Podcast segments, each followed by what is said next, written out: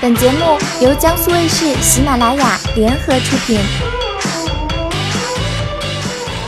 来自黑龙江安庆的刘女士，我有一个认识了二十年的好朋友，最近开口向我借十五万，说三个月之后一定还，但到期之后她没主动提，我也不好意思问。我想着她可能是困难，可一眨眼儿过去快一年了，她没有任何表示，我忍不住问了她一下，她竟然说：“哎呀，三个月到期的时候你怎么不问我呀？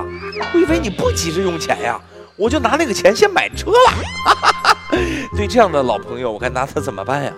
他会出现一个表情，怪我喽。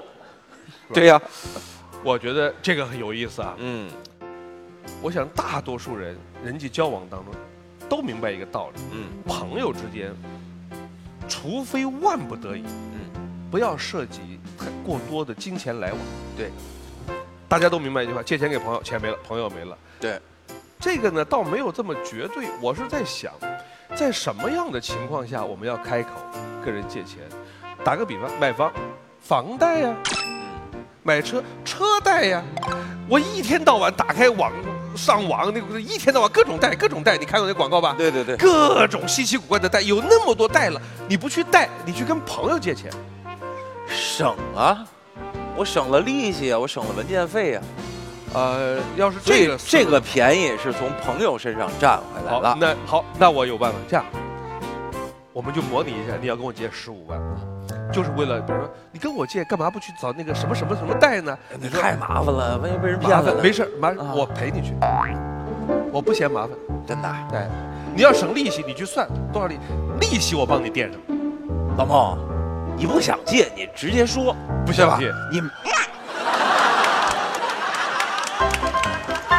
你做人怎么能无耻到这个地步？ 你今天才认识我呀？我喝口营养好吸收的舒化奶，想想怎么借上这十五万。我的我的思我的思路被打乱了。其实我也不太会借钱哎，，我我们不用不用演这个了，你看啊。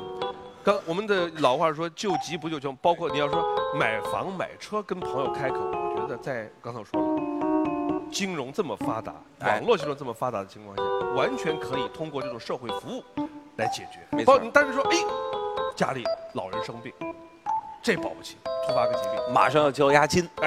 你说咱们俩认识三十年了，你们家那时候谁全都认识。你只要开这种口，你要说拒绝，这个有点缺德了。但是呢，我们再又说回来了，社会的保障体系是在逐步的完善。对，老人也好，不管城乡，都有疾病保险，重大疾病保险。如果这种保险的机制、社会的这种基础保障机制越来越完善的时候，这些东西都会被慢慢覆盖。所以呢，我还是那句话，轻易的朋友之间少一些经济往来会好一些。没错那个例子里边，我觉得就有点，这就牵扯到一个做人的人品了。包括你说，哎，那到时间你你你没提啊，哎那你还怪我喽？对我觉得像这样的人，以我的交人际交往的标准来说，此人就可以从我的联系方式里边删除掉了。没错。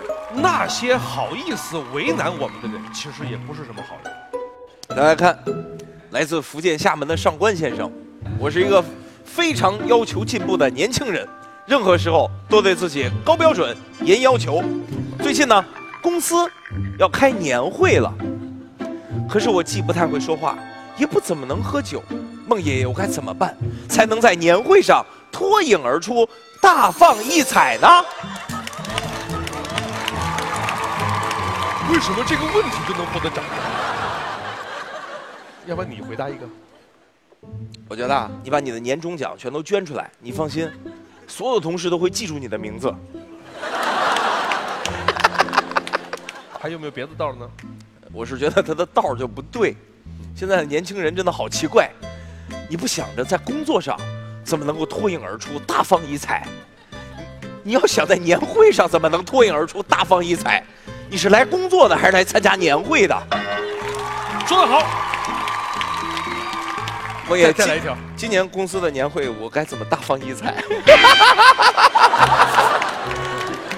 我得赶紧想想有什么表演。哎，我可以表演喝奶，还有 吗？没有了就，吐，没没有了是吧？有了。特别好。好，感谢收看，下周同一时间再见，拜拜。女友总说别人的男朋友好，怎么办？那你去做别人的男朋友啊？我爸总说忙，夜夜不回家。说你老妈也经常不在家，到底有没有人值得我等待？有快递和外卖。机智化解烦恼，幽默笑对人生，生活加孟非，嘴歪心正，幽默有理，听你诉苦，陪你爆笑。每周六晚十点，有话非要说。本节目由江苏卫视、喜马拉雅联合出品。